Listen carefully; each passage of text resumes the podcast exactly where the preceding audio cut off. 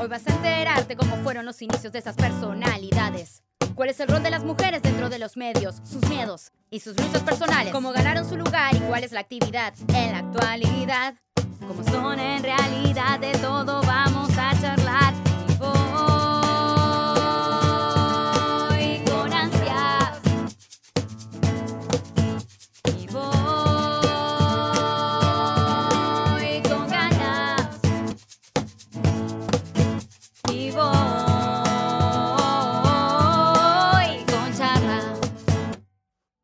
Somos Mariana Martí y Noelia Kulshau, locutoras, actrices y comunicadoras, apasionadas por la comunicación en todas sus formas. Por eso, creamos este podcast para conocer mejor a sus protagonistas. Maru Dross es locutora, periodista, actriz y comunicadora.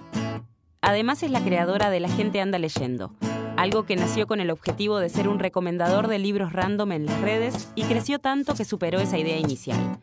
Nos contó lo que significa llevar adelante ese proyecto, su recorrido en los medios y cuáles son sus objetivos profesionales, entre muchas cosas más. Bienvenida Maru a Concharla. ¿Cómo te va? Hola Noé, hola, ¿cómo andan? Bien, ¿todo Bueno, bien? ¿Cómo estás? Muy bien, contenta de, de esta invitación y me encanta el estudio. Ah, qué Bien. lindo, qué Lo lindo. preparamos especialmente para vos. Gracias. Del Batimóvil. Eh, contanos cómo surgió esto de locución. Primero, recuerdo que lo primero que quise ser es escritora. Después, no, modista. Después quise, mi abuela cosía. Después al año siguiente dije quiero ser escritora. Primer año, se- eh, primer grado, segundo grado. Y tercer grado, no sé por qué, intuyo que es porque veía a mi hermano jugando a la radio y siempre quería hacer todo lo que hacía mi hermano. Y, y a través de la música, también que le, le robaba los discos y todo demás, creo que a través de la música es, es como me enganché con la, con la profesión, jugando a la radio, después ya con mi amiga del barrio, grabando cassettes y imitando a Daisy My Queen en FM Hit y bueno, haciendo móviles falsos y todo eso. Y después ya tuve como mi programa en la radio de barrio, pero sería séptimo grado. Como muy chiquita ya estaba como medio productora de todo, vendía espacios en el barrio, bla, bla. Y creo que fue a través de la radio y de la música. En mi casa ni en ningún lado había nadie que se dedicara a esto. Simplemente, ah, es más, me decían que era muy tímida, eh, que tenía que participar eh, más en clase, eran todos los cuadernos de comunicaciones y ya de en séptimo grado en adelante era habla mucho. Así que, bueno, fue como una cosa muy extremista. ¿Y cómo te llevaste con la carrera? Desde el estudio hasta después el laburo, eh, ¿todo sentís que lo vas, lo sacás fácil o tenés dificultades en algunos puntos? No, pensando, de- ya hace un montón que me recibí, que me recibí en 2002 de locutora. O sea, hace un montón, no quiero sacar la cuenta.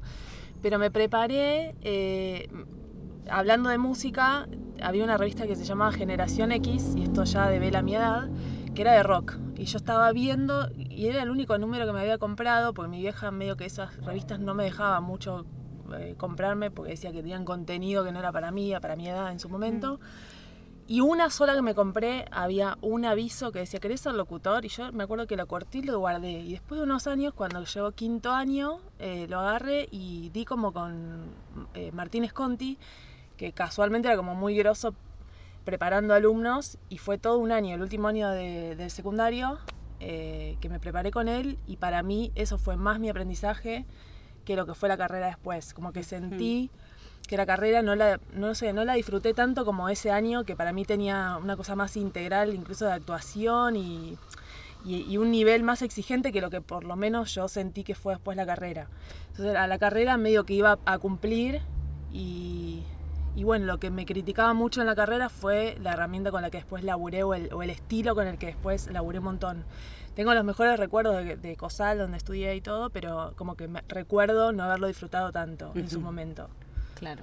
¿Y cómo fueron tus comienzos en medios? O sea, ten- tenés ahí marcadito en el calendario eh, ¿cómo, cómo empezaste. O sea, fue como un flash decir, wow, me empiezo a dedicar a, a lo que a lo que me gusta, a lo que estudié. ¿Sabes qué estaba pensando? No me acuerdo si empecé en radio. Yo creo que empecé en radio antes porque ya había, como te decía, ya había hecho programas con amigos, en radios que yo pagaba y demás. La primera radio importante fue este, Supernova, que, era la FM nacional en ese momento, y yo em, estaba estudiando en COSAL eh, en los últimos años, segundo, tercer año, y escuchaba mucho estos programas de, y les, escribí, eh, tipo, quiero, estoy estudiando locución, qué sé yo, y me dicen, bueno, venite. Hice producción, atendí teléfono, hacer un programa que iba como hasta las 3 de la mañana, el conductor me llevaba a mi casa, o sea, después me empezó a pagar 2 pesos con 50, no importa, pero conocí bandas, me mandaron a traducir. El primer día de, de laburo me mandaron a traducir una nota en vivo eh, yo dije, sí, sé inglés y al aire faltó el traductor y me mandaron a hacer una traducción en vivo de un músico que yo no conocía tanto, porque era, un, músico, un programa de jazz y, ese tipo de música, que yo no era fanática, me gustaba, pero no conocía un montón. Y me acuerdo que en ese momento pensé, tengo que poner tono de seguridad, no importa lo que diga. Yo confiaba en mi inglés, pero no era a nivel traductora. Entonces era como, bueno, era hincapié en el tono, quiero algún día reescuchar eso, lo debo tener grabado. Eh, pero eso fue como lo lo primero que hice al aire en una radio grande. Y eso estuve haciéndolo un año y, bueno, había shows de, en estadios y todo eso, así que siempre estuve como vinculada a la música a través de, la radio, lo que más me gustaba era eso. También en ese mismo entorno, eh, charlando con gente conocida eh, en una cena post-show de, de, ese programa, una chica me dice, que hoy es locutora, Juli Dorio, me dice, mi mamá es representante, y yo no sabía ni lo que era una representante, me dice, lleva tu demo. Y yo también estaba estudiando periodismo, en ese momento la, de la Universidad de La Plata, la primera camada, y llevo un compact disc a, una señora que me dice, soy, soy representante, a los dos días me llama y me dice, tenés que ir a este estudio, hay un casting de Axe. No sabía nada yo a dónde caía, caí en la, en la casa Post Sound, y a través de una representante, digamos, hice mi primer acting de un comercial y ahí descubrí un mundo que no tenía ni idea que existía. Nunca en la carrera nadie me dijo, te puedes dedicar a hacer mm. comercial. Y a partir de ahí, como que descubrí algo nuevo total. Me acuerdo que estaba Diego Guerrero y, Arturo Cuadrado, como que eran las únicas webs que había en ese momento. Y yo los llamaba por teléfono, tipo, hola, estoy estudiando, porque ahí me empezó a salir laburo porque este tono también como de que me decían, no sé, voz velada o, con mucho aire o medio susurrada, en ese momento empezó, tanto, empezó como a hacerse eso más, no sé, cuando hice el Casino Puerto Madero unos años después, que era todo, todo susurradito acá y como simple la voz, eh, empecé a lograr mucho en ese tono. Y mm, bueno, y así fue, nada, a través de eso que no tenía ni idea, una cosa me llevó a la otra y después la viví de, de, ser locutora comercial y siempre se, combinó con alguna otra cosa. Ok, sí, porque hiciste doblaje, eh, bueno, tele, radio, o sea, ¿y tenés algún, algo que, prefieras, algo predilecto que decís, no sé, elegir algún medio, algún estilo, algo que digas, esto, nada, me cautiva? Hoy lo que, lo que a mí me gusta es el humor. Eh, también me gustaría en paralelo poder tener un programa que no lo tuve propio, porque siempre trabajé como en radio fórmulas o reemplacé mucho, mucha gente, mucho tiempo, que para mí también es algo que no está muy reconocido porque es como no hay premio al suplente eh, y no sé, por ejemplo en Blue laburé cinco años de suplente y era me llamaban así, tenía que ir a adaptarme y hacer un programa de cero eh, sacarlo adelante en diferentes horarios, con diferentes estilos y en diferentes radios también lo hice en paralelo. Y como digo, bueno, o sea, es un montón que alguien pueda de la nada estar listo para salir y hacerlo, ¿no? Eh, pero nunca tuve, por lo menos en Blue, ese espacio. Después sí en Rock and Pop, este año hasta que mayo, junio que estuve, ahí sí sentí que pude crecer un poco más o mostrar un poco de mi personalidad, pero igual era información primera mañana, era otra cosa, un formato también marcado, pero era una mesa y también entender el código de la mesa, cómo, cómo funciona. Eh, que por ahí uno tiene una idea y no es eso tampoco, es como un ritmo que hay que mantener y, y dentro de ese formato te puedes mover y no, no tanto. Entonces me gustaría por ahí tener mi programa y sí de entrevistas. Eso, eso siempre es algo que me gustó en todo tipo de formato, la entrevista. Y hoy me interesa el humor. Eh, y, hoy estoy en, el show de problema. Y ahora hace poco, hace dos semanas que estoy en un programa llamado Editando Tele, que, mm, bueno, es una especie de, de mm, ¿cómo se llama el programa este? TBR, eh, Duro de Omar, esa onda. Eh, con los guiones los hace Homero Petinato, que, lo admiro, lo quiero un montón y me divierto. Y dentro de la locución pensaba, eh, era algo que, tenía muchas ganas de hacer, más allá del súper espacio que tengo en el show de problema, que me encanta. eh, como que dentro de la locución en off, en tele y para una mujer, me parece que hoy no hay mucho más que eso. O sea, a menos que yo dé un paso que quiera ser imitadora, me parece que dentro de lo que es el comentario en off, no sé si hay mucho, mucha más posibilidad para jugar con la voz en off. Claro. Entonces me parece que justo se dieron dos cosas juntas que están buenas y que estoy disfrutando un montón. Y bueno, no sé, por ahí pienso en cuál sería el, próximo paso dentro de, eh, del off. Creo que no hay, me parece que es, es, es esto y después tendría que, bueno, pasar a hacer otra cosa. ¿Cómo te sentís como mujer en los medios? ¿Cómo te sentiste durante toda tu carrera? ¿Cómo te sentís hoy? Toda mi carrera sin, sin, sin este, ponerlo hoy en palabras, como puedo decir, bueno, sí, siempre fui feminista, creo que siempre fui feminista. Siempre me sentí fuera del lugar porque sentía que hacía planteos que por ahí digo, ¿cómo puede ser esto? Y a la vez eh, como que yo siento que siempre me salí de mi lugar porque no me sentía cómoda en ese lugar que estaba asignado a la mujer. Decía, pero ¿por qué las, marcas de autos todas son de hombres? ¿Por qué tal cosa? Y, y a la vez daba por sentado que, bueno, estoy bien, lo hacen los, los, hombres, pero no es que no tenía la pregunta.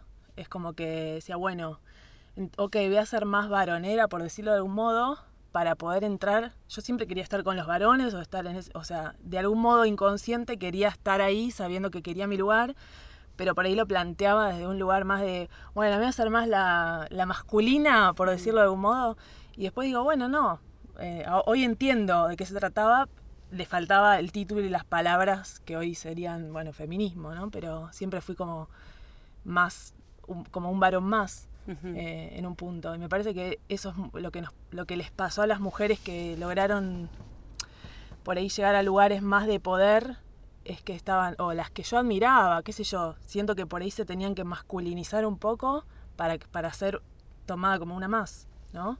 Claro. No sé, Ernestina Pais en su momento, Vero Lozano, bueno, justo es modelo, pero también es como que hay joder un poco, ¿no? Mm. Como hacer esta cosa, eh, bueno, Maju.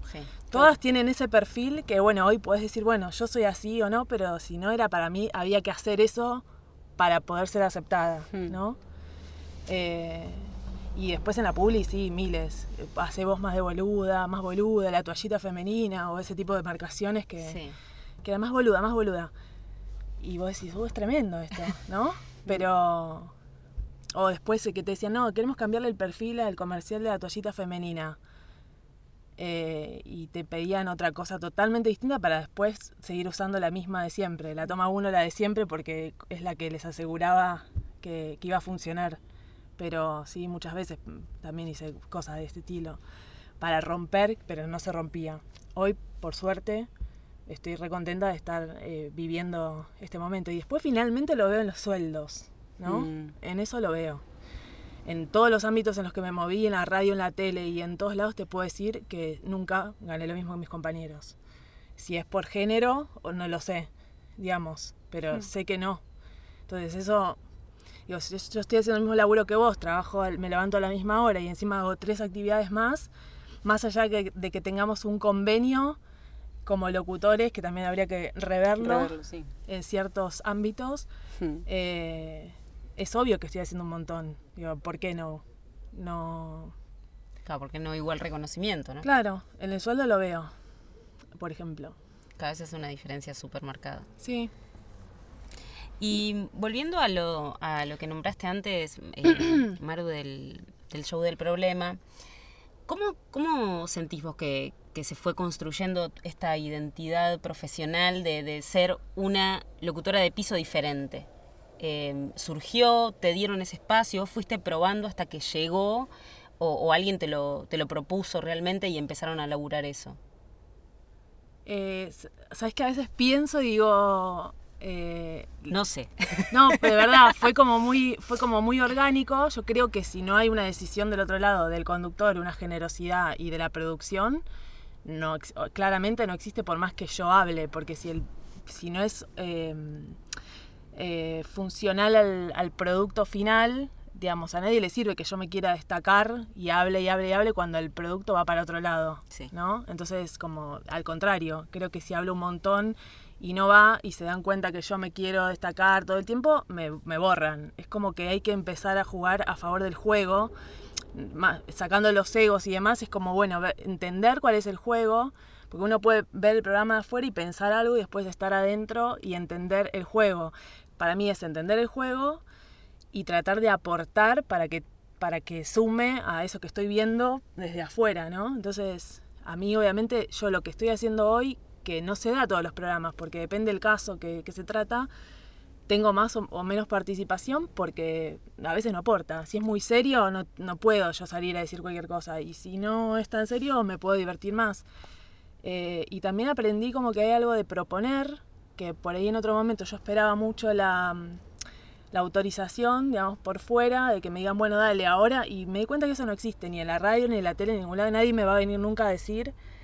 Eh, yo siempre fui muy, muy, correcta con todo, hay que hacer lo que, ¿no? Mm. Y acá es como, bueno, tengo mi idea y la tiro. Por ahí, a lo sumo me dirán no. Claro. Entonces acá incluso me dejan modificar el guion, me dan un guion más o menos y yo le cambio cosas. Y creo que surgió de las que recuerdo la primera vez em, con un tono.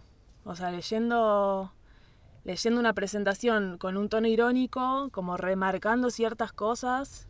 Y ahí como que Nico vio algo y me dijo, y me dio un poco más de lugar y después empecé a jugar con eso y a jugar con la mala onda también, que a mí es algo que me divierte mucho. No reír, o sea, soy una persona que me río mucho y me cuesta mucho no reírme. Entonces, para mí es un desafío tratar de hacer humor seria, que es el humor que más, más risa me causa. Entonces, para mí es como un trabajo tratar de estar seria y Nico medio que me hackea por momentos. Eh, pero mm, se fue dando así. Eh, aparte en el vivo, no es algo que yo llevo preparado, sino que tampoco tengo el caso un día antes ni una hora antes. La tengo en el momento, me entero y, voy por ahí voy pensando en algo y cuando Nico me habla, si da, lo tiro y si no, no. Y bueno, no sé, pero en un momento propuse ponerme una peluca y me dijeron dale. Y hizo una, tipo, mi abuela locutora y en otro momento voy, de, no sé, como despeinada y con resaca, porque suma el programa y está bueno, porque es, es como humanizarlo a la vez, ¿no? Tal cual. A mí el, lugar ese me, me, encanta porque un poco yo me siento que soy eso también, obviamente. En el humor siempre hay una dosis de verdad y me encanta como lugar de crítica para lo que sea. O sea, siento que tengo impunidad y que estoy viendo la tele en mi casa y puedo decir lo que quiero. O sea, como, como lugar de locutora me encanta. O sea, más no, más no puedo pedir. Además el programa por momentos es bizarro y a mí si lo que más, lo que más me gusta es lo, el ridículo. estoy feliz. Así que nada, agradecida por eso. Sí, además se nota que lo disfrutas, entonces creo que trasciende también por eso. Siempre quise, o sea, si vos me preguntabas, te digo, no sé si quiero ser conductora, tal vez sí, pero a mí lo que más me gusta es escuchar y tirar mi, mi, opinión sobre algo que veo, porque me gusta mucho mirar todo lo que se te ocurra, miro, miro, miro, miro, y siempre se me ocurren como las los comentarios, y eso yo lo re disfruto. Entonces estoy con el monitor ahí y voy diciendo si da y si no da.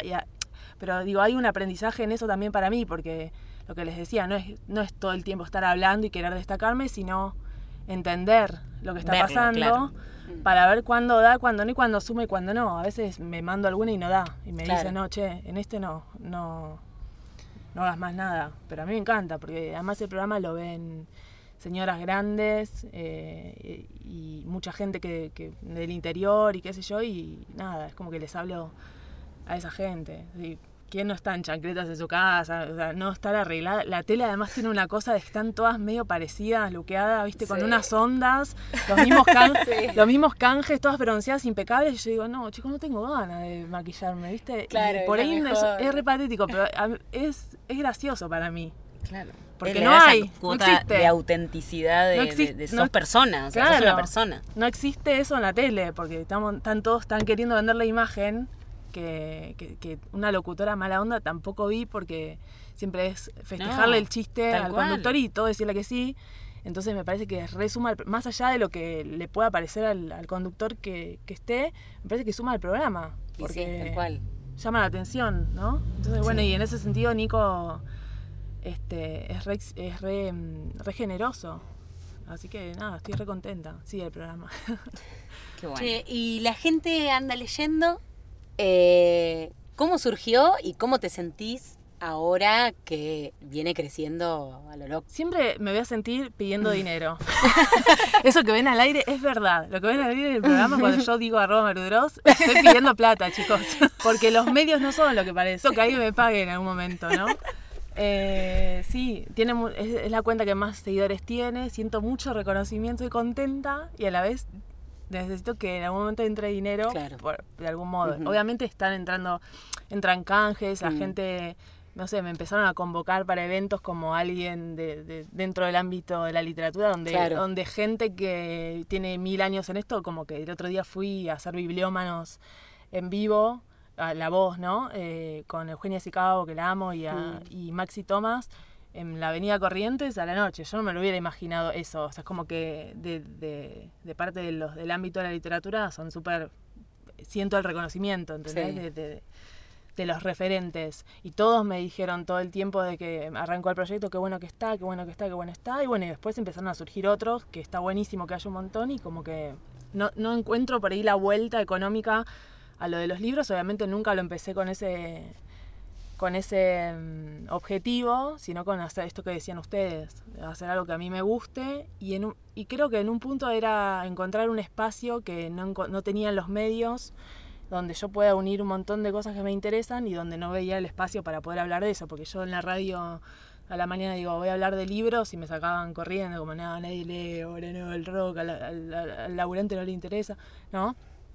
Y después, a través de este proyecto, hay un montón de gente que tenía ganas de conocer a otra gente que lee hmm. y se, se generó un espacio re lindo. Obviamente es re chico, no es que todo el mundo ahora es popular y, va, y lee y la, todo el mundo está con un libro, pero cada vez yo siento que hay más gente y que esto, la herramienta Instagram, sirve para cosas como estas. Entonces yo ahí puedo poner mi, mirada de las cosas, mis lecturas, mis búsquedas, mi, curaduría en un punto de yo elijo todo y tomo las decisiones. Hmm. Eso me llevó a otras cosas, me llevó a, a conocer mucha gente.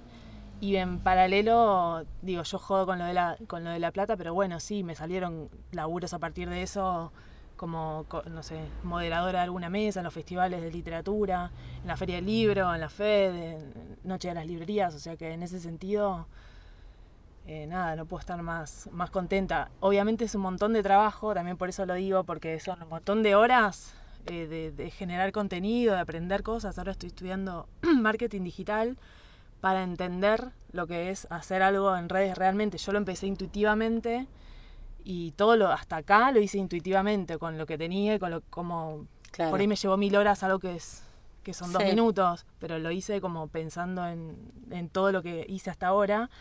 Y ahora estoy poniéndome a estudiar bien cómo funcionan realmente eh, los contenidos, las redes, las mediciones, todo, para ver si esto lo puede impulsar a algún nivel que sea un negocio más allá de seguir haciendo lo que me gusta, como para, bueno, si todo este tiempo que le estoy dedicando, alguien me lo tendría que pagar porque tengo que trabajar o vivir de algo. Sí, Porque sos una persona, volvemos a Soy una persona, exacto.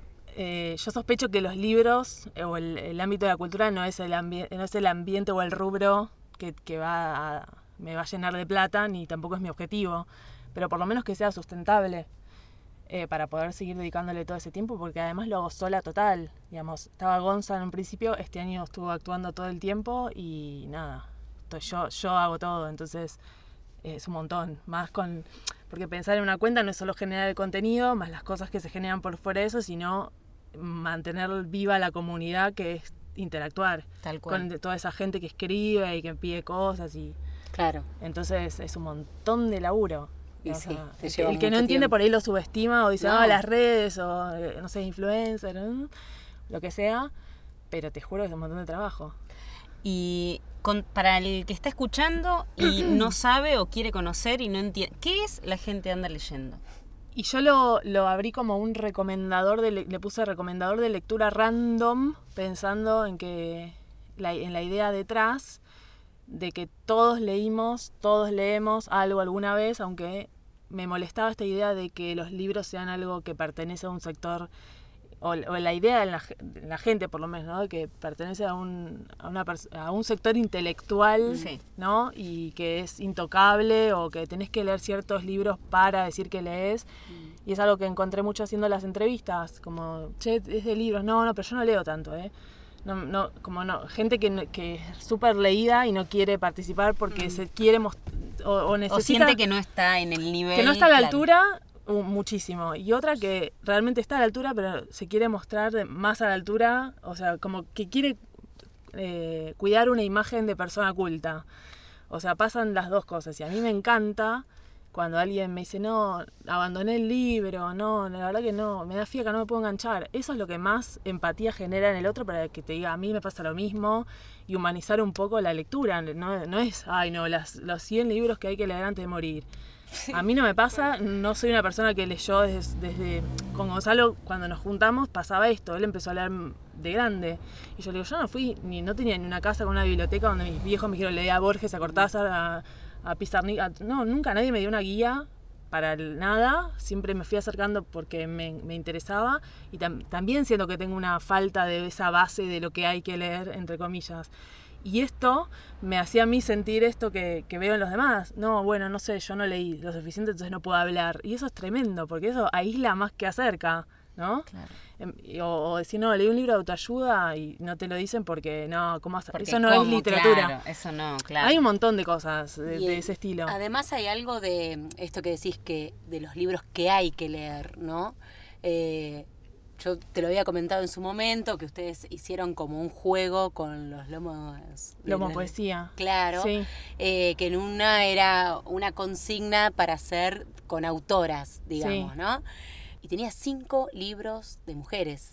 Eh, y bueno, con esto de seguirte y demás, fue como que ahí me cayó la ficha y empezar también a descubrir cómo me gustaba leer mujeres y cómo me aburría ciertos hombres que tenía porque había que leer, ¿no? Obvio. Porque- Exacto, aparte con la, con la aparición de un montón de, o sea, ahora hay muchas, muchas, muchas mujeres editadas en estos últimos años con, con el tema del feminismo además, em- se empezó a visibilizar el, el trabajo de autoras que son muy grosas, que no eran reconocidas en su momento, Claro. Sara Gallardo es una, por ejemplo, que es nuestra y a ver que le- es increíble y no, nada, se reivindicó ahora, viste, hay un montón de eso y yo también, desde que abrí la cuenta, creo que ese primer año empecé a leer mujeres, pero sin darme cuenta.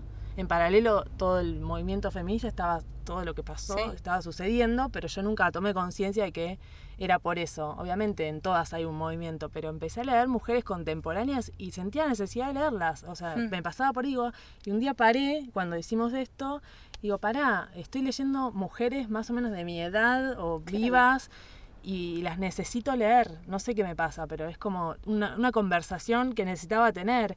Y después digo, eran todas mujeres, o sea, y, y se siguen editando y son increíbles. Hay un nivel impresionante. Empezamos a hacer hace un año clubes de lectura, el segundo año de la cuenta, que es compartir con los demás lo que te pasa. Eso es lo que yo necesitaba. Como bueno, además de seguir leyendo más, compartir lo que nos pasa alrededor de la lectura. Lo empezamos a hacer de manera virtual como un club de lectura y después nos empezamos a juntar personalmente en librerías con las chicas que, que vienen al club de lectura y está buenísimo. O sea, para mí la lectura es eso, leerlo, pero cuando lo pones en palabras se completa el sentido de todo lo que leíste y hasta ves distintos puntos de vista que no habías visto, lo que te van iluminando los demás. Y si lo puedes compartir con el autor y charlarlo, ya está, es un golazo. Claro. Y eso pasa un montón de veces, así que nada, la, para mí, vos me, me decís Instagram y para mí es como hoy la La puerta, la, herramienta. puerta a todo, a Sí. lo que quieras hacer en general. Me parece una gran herramienta. ¿Hay algo que, que sientas esta cosa de, de lo pendiente? Algo que, que, que digas, bueno, me gustaría ir por acá, me gustaría hacer esto y todavía no probé. Eh, digo que el deseo mío es colectivo, en general me gustaría que la radio vuelva a tener ese lugar tan importante que tiene y la dejen de manejar empresarios que nada tienen que ver con los medios, que se cuide a sus empleados, que los sueldos sean mejores, que se desprecarice en general el laburo en los medios, no solo en la radio,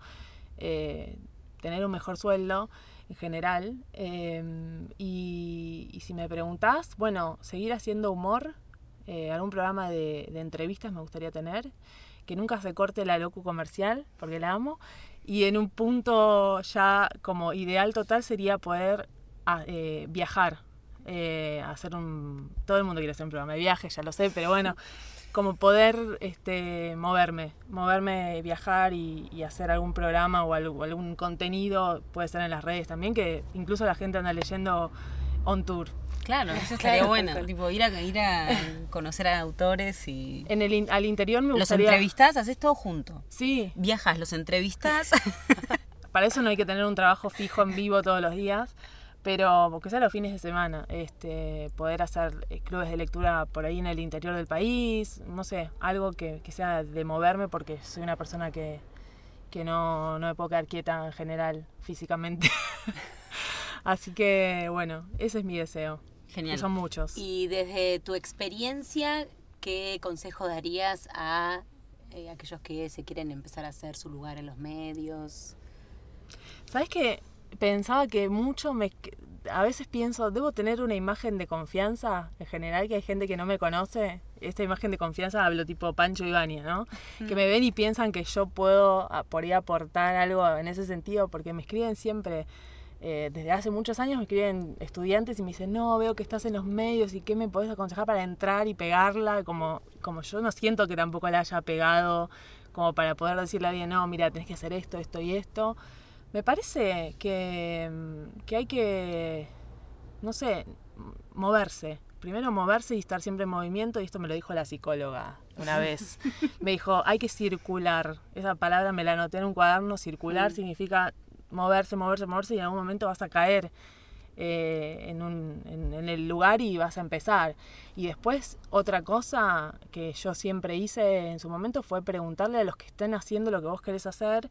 No es, hoy yo sé que hay redes y es muy cómodo decir, che, no me pasás, eh, la no te conozco ni, sal- ni saludo y te pongo, hola, no me pasás la lista de estudio donde, te- che, no me pasás como los contactos de... No, no es, no es así porque uno, si no se muestra, no se conoce, no sé qué, eh, no puedes, es como cualquier relación, no puedes ir de la nada a un desconocido y decirle, che, me pasas toda. No, no es así, es como ganátelo, aunque sea, trata de, no sé. Sí. Pero sí eh, ir honestamente y decirle al que está haciendo, mira, me pasó esto, necesito esto, me podés orientar como cómo hacerlo, no sé, yo llamaba por te- eh, cuando había teléfono de línea y no ni siquiera el celular, llamaba eh, al locutor, de- al negro Albornoz, lo llegué a llamar, o a, o a, mm, Diego Guerrero, o a Ferrari, que yo estaba estudiando y ni siquiera los conocía, pero le decía, mira, sé que vos haces este laburo y a mí me están pidiendo un presupuesto por esto, para no, que no me pasen por encima. Y a mí me daba miedo pasar esos números, porque era agencia, agencia de publicidad. Yo me acuerdo que el primer laburo en agencia, salí con miedo de la agencia con el cheque, me temblaba en la mano porque nunca había visto tanta plata. y menos después de, haber salido como de, de secundario, como, no, acabo de robar. O sea, ¿qué acabo de hacer? Que hice una locución y tengo este cheque, ¿viste? No, no, no tenía, era como que lo, me acuerdo que lo guardé dentro de un libro y tenía miedo de que me lo roben hasta que llegué a mi casa y lo deposité. Fue como, eso no lo olvido nunca más. Pero, eh, digo, en esos momentos eran, si yo no tenía idea, iba a pasar 2,50, pero era un laburo que vos tenés que entender. eh, Lo que hay que entender en este trabajo, sobre todo, me parece, es dónde estás parado, no es algo personal, es entender dónde, como lo que decía antes, el juego, dónde estás parado y ver cómo se, cómo- por qué normas se rige ese ambiente en el que vos te querés mover. Son todos distintos, no es lo mismo la radio, la tele, la publi, son lugares con sus propias normas y, y funcionamiento, entonces, bueno, estoy parado acá y esto se viene manejando así y bueno, a tratar de adaptarte y aportar tu diferencial, pero no regalarte por 2,50 porque después eso es muy difícil de remontar y esto es muy chico y bueno, no está bueno que te llamen porque, porque regalas tu laburo, obviamente. Después nunca vas a poder vivir de eso. Así que ese es el consejo, entender dónde estás parado, un GPS. Bueno, muchas gracias. Muchas Gracias, no, Maru. gracias a ustedes.